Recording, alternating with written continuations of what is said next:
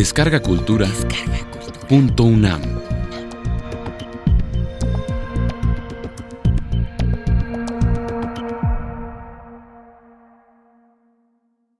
Mujeres que escriben. Curso impartido por la doctora Sara Sefcovic durante el mes de noviembre de 2015 en la sala Carlos Chávez del Centro Cultural Universitario, dentro del programa grandesmaestros.unam. Módulo 2. ¿Cómo escriben las mujeres? Primera parte. Yo les mencioné aquí, y supongo que muchos de ustedes saben, de qué se trata la novela Jane Eyre de Charlotte Brontë. Y no sé si también saben de qué se trata esa historieta que se llama María Isabel de Yolanda Vargas Dulce. En las dos son niñas huérfanas, viven con una madrastra cruel que pasan por situaciones difíciles, humillantes, se enfrentan a personas malvadísimas que les hacen todo el daño del mundo y terminan con el patrón, que es un hombre de bastante poco carácter, con que cualquier chava que se le acerca se van con ella, pero al final siempre triunfa el amor con esta pobre muchachita. ¿Conocen ustedes los libros autobiográficos? Supongo que sí, de Simón de Beauvoir. Oficialmente son cinco o seis, según como sea la edición, pero en realidad son todos sus libros. Y no sé si conocen también un único y muy pequeñito tomo autobiográfico de Taylor Caldwell, una escritora norteamericana de famosísimos bestsellers. En los dos, cada una de ellas cuenta su propia vida. ¿Conocen las novelas policíacas de Agatha Christie, la escritora inglesa con su famosísimo, tiene dos importantes detectives, pero el más famoso, el señor Poirot. Y conocen las novelas policíacas con un mismo detective de la policíaca de moda que es Camila Lackberg, una escritora sueca. En las dos siempre el detective encargado del caso descubre al asesino y en el camino nos presenta a los lectores las miserias de los seres humanos. ¿Conocen El amante de Marguerite Duras?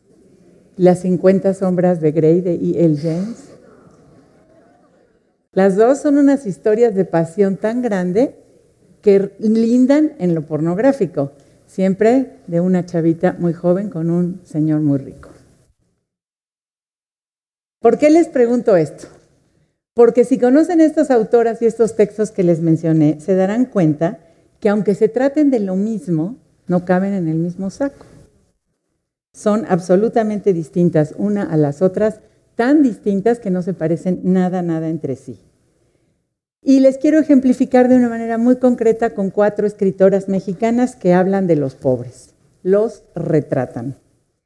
Las cuatro son del siglo XX, una es Magdalena Mondragón, Elena Garro, Cristina Pacheco, Elena Poniatowska. Dice Mondragón, ella se tragó sus lágrimas pero una fuerza interior que la obligaba desde hacía años a la lucha y que la hacía encontrarse en esta como en su propio elemento, la obligaba a ver las cosas de frente y en línea recta. No era ella sola. Muchas madres de México han hecho lo mismo en horas de convulsión y de prueba. Ella era solo una mujer más. Miró de reojo el retrato de Marx y la cara del revolucionario la hizo sonreír. Esta es Garro. Siempre fuimos pobres, Señor, y siempre fuimos desgraciados, pero no tanto como ahora, en que la congoja campea por mis cuartos y corrales. Ya sé que el mal se presenta en cualquier tiempo y que toma cualquier forma, pero nunca pensé que tomaría la forma de un anillo. Cruzaba yo la plaza de los héroes, estaba oscureciendo y la boruca de los pájaros en los laureles empezaba a calmarse. Se me había hecho tarde. ¿Quién sabe qué estarán haciendo mis muchachos? me iba yo diciendo.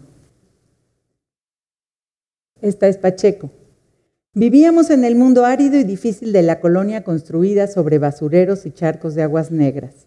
De lunes a lunes éramos miserables.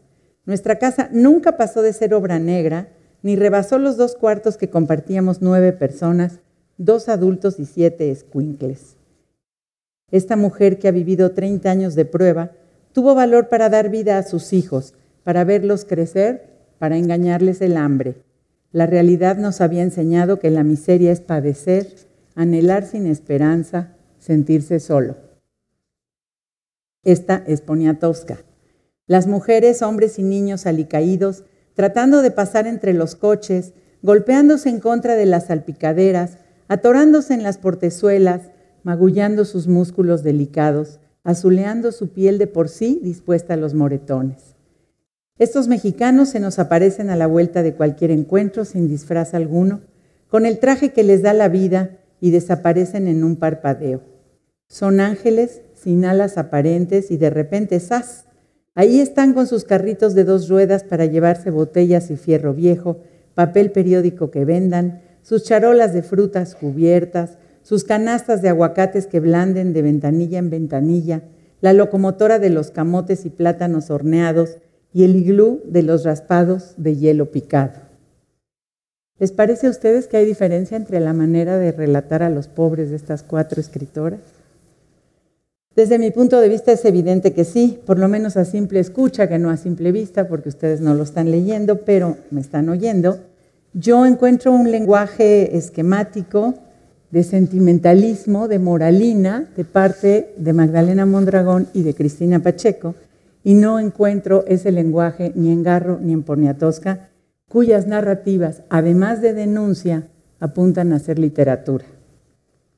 Los pobres y marginados no necesitan de la conmiseración y la melcocha, dijo alguna vez Raquel Tibol.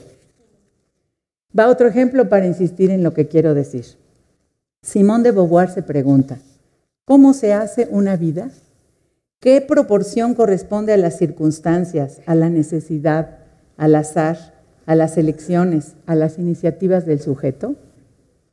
Taylor Caldwell dice, hemos puesto en manos de los jóvenes más dinero y libertad de lo que su juventud sabe administrar. Hemos fallado al inculcarles siniestras ideologías y falsos valores. No les dimos armas morales ni armadura espiritual.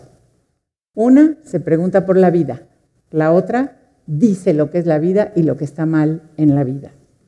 Son dos puntos de vista sobre el ser humano por parte de dos mujeres que fueron, vivieron exactamente en el mismo momento histórico. Las dos fueron bestsellers, por supuesto guardando las diferencias. Simone de Beauvoir vendió 22 mil ejemplares en una semana de su autobiografía y Taylor Caldwell millones, pero las dos hablan de lo que es correcto y de lo que es justo para el ser humano y sin embargo lo entienden de manera completamente distinta. Las dos pretenden enseñarnos a todos los buenos valores en los extremos ideológicos en los que se movió el siglo XX. De Beauvoir fue de izquierda, así se calificó ella a sí misma. Caldwell no solo fue conservadora, fue francamente reaccionaria. Simone de Beauvoir estaba convencida de que la sociedad humana podía mejorar si les dábamos a los seres humanos libertad, mientras que para Caldwell el ocio, el deseo y la diversión y todo lo que no fuera trabajo duro y constante estaba destinado a hacer de la humanidad un fracaso. Simone de Beauvoir luchó por las mujeres y por sus derechos, la consideramos de hecho la primera gran feminista de la segunda ola. Caldwell afirmó que las mujeres son flojas y mantenidas, que han convertido a los hombres en inocuos, que han echado a perder a la sociedad volviéndola débil y sin temple. De Beauvoir nunca se casó ni tuvo hijos porque no creía en la institución del matrimonio ni en la familia, y sí en la independencia de los seres humanos, hombres o mujeres. Por eso aceptó relaciones abiertas para ella, para su marido, y manifestó públicamente esta causa y su defensa. Caldwell, en cambio, se oponía a cualquier idea de libertad o de igualdad, negó que las mujeres tuvieran que cambiar su papel tradicional y fue defensora de los valores de la religión y la familia. Las dos quieren una nueva forma de vida, solo que Simón de Beauvoir la ve como cambiar el presente y Taylor Caldwell la ve como volver a los buenos viejos tiempos, como producto que es de una sociedad puritana en donde se supone que esos, eh, digamos, valores, la religión, el trabajo duro, el ahorro, el lugar tradicional de la mujer en la familia, son los que construyeron la sociedad norteamericana. Mientras que la otra pues fue mundana, fue una gente que le interesó el socialismo y que no tenía para nada una relación con la religión, mientras que Caldwell sí. Dos mujeres diferentes, dos escritoras distintas, dos proyectos de vida, dos visiones opuestas y todas en autobiografías y en memorias. Ambas hicieron de su vida, el centro de su vida, la escritura. Y las dos querían que los lectores nos reconociéramos en sus libros, en sus miedos, en sus deseos y en sus propuestas. Y lo lograron. Muchas mujeres nos hemos identificado con alguna o con la otra en su filosofía o en su proyecto de vida. Pero esta filosofía que pusieron en práctica a través de su obra, pero muy importantemente a través de su vida, de su autobiografía, se construye de una manera muy particular. Caldwell casi no cuenta su vida, cuenta ahí algunos detallitos que ni siquiera estoy segura que sean ciertos porque creo que hay mucho de invención y se contradice mucho, pero porque lo que quiere es echar su rollo lo que debemos entender, lo que debemos ser, a quién debemos detestar, que debemos detestar según ella cuanto liberal exista, ni se diga cuanto comunista. Y Simón de Beauvoir al revés. Ella cuida cada detalle, se detiene en cada momento de la historia, en varios de los tomos va y viene y ve las cosas de otra manera, porque le importa muchísimo el detalle y la realidad del momento. Regreso a lo que dije después de detenerme largamente en este ejemplo. El punto central al que me quiero referir es que en la literatura lo que cuenta no es el tema, es cómo se lo escribe. Este cómo es lo que hace diferente a Charlotte Brontë de Yolanda Vargas Dulce, a Mondragón y Poniatowska, a Marguerite Duras y a E.L. James, a Agatha Christie y a Camila Lackberg, a Simone de Beauvoir y a Taylor Caldwell, aunque sus escritos se refieran al mismo tema. ¿Y en qué consiste ese cómo que hace la diferencia? En el lenguaje que usan y en el modo como lo usan, cómo construyen la narración y la estructura del texto, en qué lugar se coloca el autor, narrador, los personajes, cómo se construyen los personajes y las situaciones. Esas son las diferencias entre una y otra escritora, aunque traten el mismo tema. Son diferencias que además no solo están presentes en la obra de autoras distintas, a veces dentro de la obra de una misma autora. Yo les hablé la vez pasada de dos Helenas Poniatowskas, las que recoge la voz de los otros y la que recoge su propia voz y su intimidad. Les acabo de leer lo que piensa de estos niños y personas adultas que venden todo lo que sabemos que venden en las esquinas azuleando su piel de los moretones por los golpes que se dan. Y ahora les voy a decir la voz íntima de esta otra Elena Poniatowska. Sí, mi amor, sí. Estoy junto a ti, sí, mi amor, sí. Te quiero, mi amor, sí. Me dices que no te lo diga tanto, ya lo sé, ya lo sé. Son palabras grandes de una sola vez y para toda la vida. Nunca me dices vida, cielo, mi vida, mi cielo. Tú no crees en el cielo, amor. Sí, mi amor, cuídame que no salga nunca de estas cuatro paredes. Olvídame en tus brazos, envuélveme con tus ojos, tápame con tus ojos, sálvame, protégeme, amor, felicidad, no te vayas. No es la misma Elena que está hablando de los niños que blanden sus aguacates en las ventanas de los autos. Para mí este es todo el punto. Lo que convierte a una obra en literatura, a una conjunción de palabras en literatura, es cómo está escrito, el lenguaje que se emplea, el lugar donde están y cómo lo participan el autor y en su medida como narrador, la forma de narrar, la forma de construir el relato, la actitud ideológica frente a lo que se cuenta. Margarita Ursenar lo explica así. Los escritores menos hábiles, carentes de palabras y de frases capaces de encerrar la vida, retienen una imagen pobre y chata de ella. Algunos la cargan y abruman con una dignidad que no posee. Otros la aligeran, la convierten en una pelota hueca que rebota, fácil de recibir y lanzar en un universo sin peso. Dicho de otro modo, que si es cierto, como ha dicho un estudioso, que la literatura se rige por el principio de la combinación de palabras, tenemos que reconocer que hay escritores que usan mejor o peor esta combinación de palabras para relatar lo que sea que decidan relatar. no solamente las palabras, como decía la estudiosa de esta universidad, Elena Beristain, también los patrones rítmicos que nos permiten aumentar la elocuencia, cautivando a la vez el entendimiento y el oído.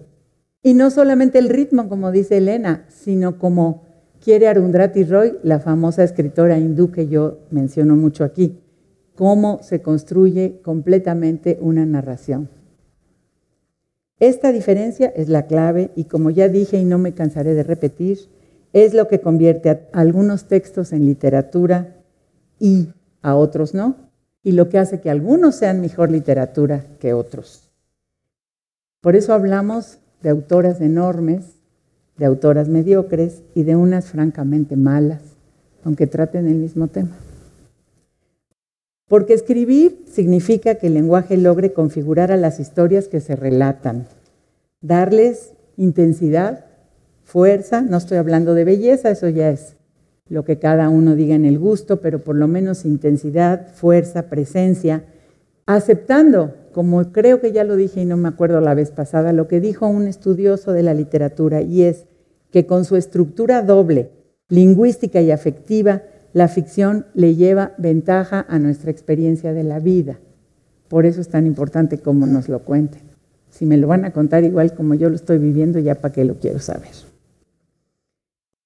Cuando a mediados del siglo pasado, como les dije la otra ocasión, empezamos a buscar a las escritoras, a tratarlas de conocer, de catalogar, de que existieran, de sacarlas del silencio y de la oscuridad, me llamó la atención cuando hice, creo que ya se los mencioné también, la antología de narradoras latinoamericanas del siglo XX. Lo que más me llamó la atención es que la escritura de todas las mujeres que en aquel momento revisé tenía poca complejidad, poca problematización formal, una estructura plana y hasta lineal, un empleo menos rico del lenguaje, menor innovación y experimentación que la escritura de los hombres.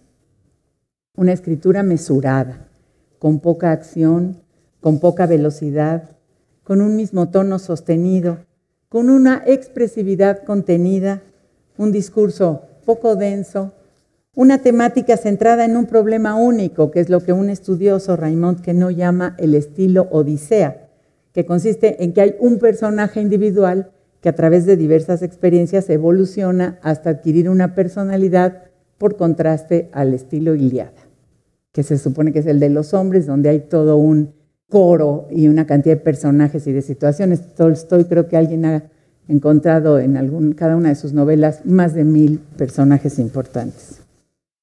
Pero en esta literatura de las mujeres, siglo XIX y XX, América Latina, y esto se vale para muchas otras partes, para muchas otras mujeres, la marca es lo confesional, como lo es la poca distancia con su tema. Esto me percaté entonces y supe desde ese momento que es una definición, una afirmación provocadora, se vale igual para una escritora latinoamericana que para la que les platiqué, Elizabeth von Arnim, esa mujer inglesa que se casó con el conde prusiano y hablaba desde su jardín sobre las penas de la vida que llevaba tan llena de servientes, de actividades sociales, y lo mismo para Jane Austen. Yo sé que no podríamos, se supone, meter a todas en la misma bolsa, pero en este caso creo que sí se puede. Para mí no hay muchas diferencias, aunque las hay en la escritura, pero al final, para todas estas definiciones que les acabo de dar, entre la sencillez escritural de una Nora Lange, argentina, o una Luisa Josefina Hernández, mexicana, frente a la sofisticación de Luisa Mercedes Levinson, argentina, Julieta Campos, mexicana. La mirada aristocratizante del mundo de la Argentina también, no, es uruguaya, perdón, Cristina Peri Rossi, frente a la fascinación por lo provinciano y lo campesino de la mexicana Carmen Rosenzweig. El lenguaje a la antigua, completamente tradicional de María Vice, peruana, frente a la modernidad de la mexicana Beatriz Rivas. El mundo onírico de la argentina Elvira Orfé frente al real de la argentina Silvina Bullrich. La desesperación de Marta Lynch frente a la gracia de Alicia Steinberg, el barroquismo de la China Mendoza o el realismo mágico de Isabel Allende.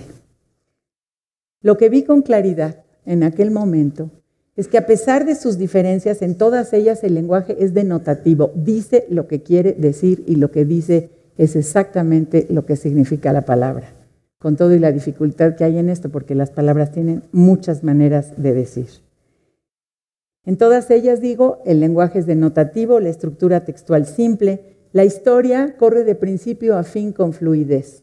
Algún día platicando esto con Ángeles Mastreta me dijo, a mí no me gustan las novelas que cortan, que van por otro lado, que yo tengo que sufrir para leerlas. A mí denme corridito de principio a fin. Y todo se cierra cómo y cuándo debe ser. Y esto no solo pasa para las narradoras. Vean si no este poema de Alfonsina Storni. Yo era como un mar dormido, me despertaste y la tempestad ha estallado. He vuelto sola al paseo solitario por donde anduvimos una tarde cuando ya oscurecía. Claro, directo, sencillo. Cuando se iba a suicidar, cuando ya estaba pensando en el suicidio, perder la visión distraídamente, perder la visión y nunca recuperarla, parada muy derecha entre el cielo y la costa para sentir el olvido eterno del mar. Adivinen cómo se suicidó, no cuesta mucho trabajo después de este poema. Y no solo con las latinoamericanas. Insisto, esta manera de escribir se puede encontrar también en muchísimas escritoras de otras latitudes, desde Austin hasta Arnim, desde Duras hasta Yursenar. Pero vean un párrafo de Yursenar. No desprecio a los hombres, los sé vanos, ignorantes, ávidos, inquietos, capaces de cualquier cosa para triunfar, para hacerse valer, incluso ante sus propios ojos o simplemente para evitar sufrir. Esto lo está diciendo de su personaje Adrián. Más sencillo, más lógico, más denotativo, es difícil. Un monumento es Yurcenar a la claridad del lenguaje, a la lógica en la construcción y en la narración. Y lo mismo con poetas de otras latitudes. Todo me ha sido arrebatado, el amor y la fuerza. Mi cuerpo, precipitado dentro de una ciudad que detesto, no se alegra ni con el sol. Siento que mi sangre congelada está, escribió la rusa Ana Akhmatova cuando salió al exilio y nomás no se hallaba en esa ciudad a la que fue a dar y a la que detesta. ¿Qué explicación tenemos para esto? ¿De dónde viene ese modo de escribir de las mujeres que con muy pocas excepciones se reitera en todas las escritoras, por lo menos todas las que yo he estudiado. Son muchas. De nuevo, vuelvo para encontrar la respuesta a ese momento clave en que las críticas literarias feministas empezaron a desenterrar, como les dije, a las escritoras en la segunda mitad del siglo pasado. Lo que en ese momento dijeron las críticas feministas es que las mujeres escribían así porque el lenguaje no les alcanzaba no les servía para expresar lo que ellas son y lo que quieren decir, y que sometía su expresividad a cánones masculinos y por lo tanto ajenos. Comillas, hemos heredado la cultura masculina y sus términos, lo que incluye desde las formas del lenguaje hasta la expresión de los contenidos, dice una de ellas muy famosa. Este modo de entender las cosas llegó tan lejos que hubo quienes hablaron de que había una discursividad distinta para cada sexo y que había hasta diferentes procesos conceptuales entre hombres y mujeres. Lo que según ellas tiene de único la escritura femenina, según Annette Kolodny, el universo imaginario, según Adrienne Rich, el lenguaje más simbólico, según Nora Kaplan, la actitud hacia la propia feminidad, no cabe, decían ellas, en las convenciones de la escritura que conocemos y que han sido impuestas por los hombres. Yo obviamente no estoy de acuerdo con esto. Y así lo he dicho ya con todo y que significa siempre un grave problema llevar la contra a todo lo que dicen las feministas, pero pues ya se me dio así el carácter.